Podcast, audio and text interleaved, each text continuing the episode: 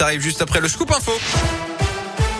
Et l'actu en Auvergne avec vous, Colin Cotte. Colin, bonjour. Bonjour Yannick, bonjour à tous. Et à la une aujourd'hui, les syndicats d'enseignants dans l'attente après les promesses faites hier soir par le gouvernement à l'issue d'une réunion et d'une journée de mobilisation. 5 millions de masques FFP2 pour les enseignants de maternelle, le report de certains examens, notamment en terminale et en CP, et surtout le recrutement de plusieurs milliers de personnes. C'est ce qu'a confirmé ce matin Jean-Michel Blanquer, le ministre de l'Éducation. Au total, 8000 postes jusqu'à la fin de l'année.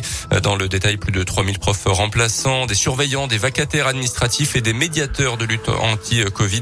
Euh, plusieurs centaines de personnes seront également embauchées définitivement via le recours aux listes complémentaires, euh, c'est-à-dire des candidats qui n'ont pas été reçus au concours mais qui étaient bien classés.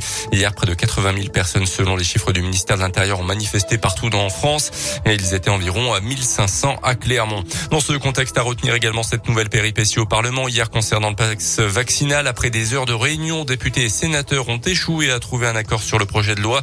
Selon la présidente de la commission des lois, un tweet du patron des sénateurs, les républicains, a tout bloqué. Dans l'actu également, il menaçait hier matin de commettre une tuerie dans un établissement scolaire près de Montluçon.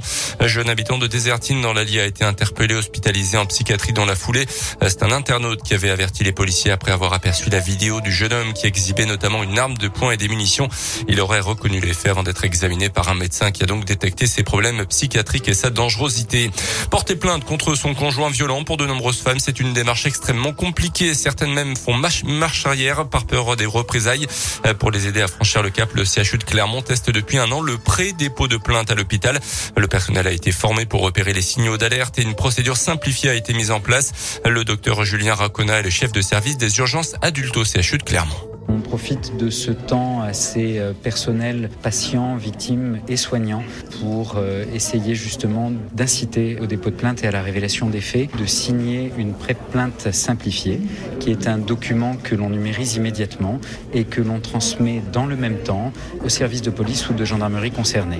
Une des dernières patientes qui a bénéficié de ce dispositif est une patiente qui consultait pour euh, une plaie en apparence lambda et qui, au cours de la suture, a fini par évoquer le fait fait qu'elle était victime de violence. Ça ne marche pas à chaque fois, bien sûr, mais pour un certain nombre de cas, on a le sentiment assez clair que c'est un facilitateur. Depuis que l'expérimentation a été mise en place au CHU de Clermont, une soixantaine de patients ont bénéficié du dispositif. Une fois la pré-plainte déposée, elles ont rendez-vous ensuite avec un policier ou un gendarme pour finaliser leur plainte. Les sports et un nouveau revers pour Novak Djokovic en Australie. Le Serbe numéro un mondial du tennis a vu son visa être annulé une deuxième fois ce matin par le gouvernement australien.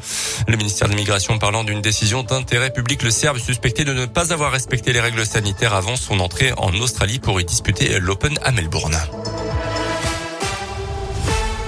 Parfait, merci.